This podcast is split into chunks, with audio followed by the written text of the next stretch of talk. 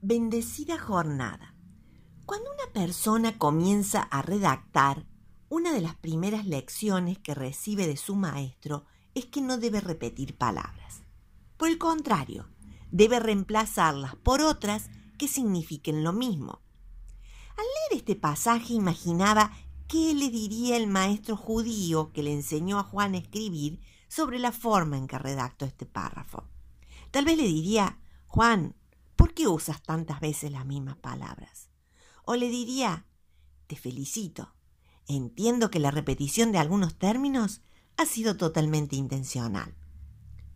Juan una y otra vez desafía a sus lectores a amarse unos a otros y da algunas razones para ello. Si alguien ama, es hijo de Dios. No puedes pensar que eres hijo de Dios si no amas. Si una persona ama, conoce a Dios, porque sabe que Dios es amor.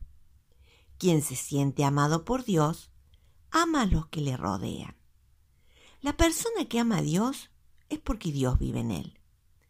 Cuando nos amamos entre nosotros, el amor de Dios llega a su máxima expresión.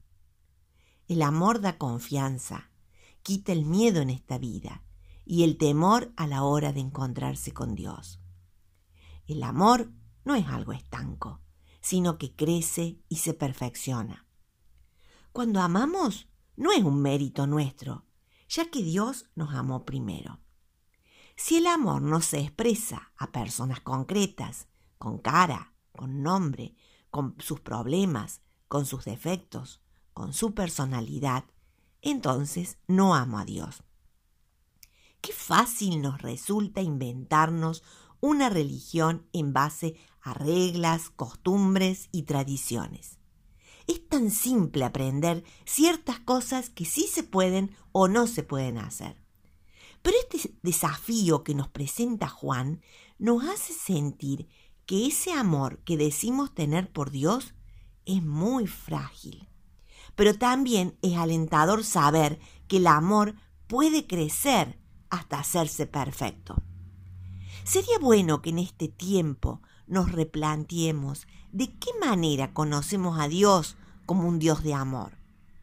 ¿En qué medida estamos permitiendo que ese amor invada nuestro ser? ¿De qué manera amamos a quienes nos rodean, incluso a aquellos que nos resultan desagradables?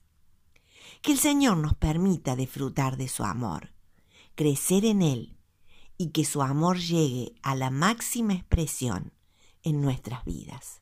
Que el Señor les bendiga.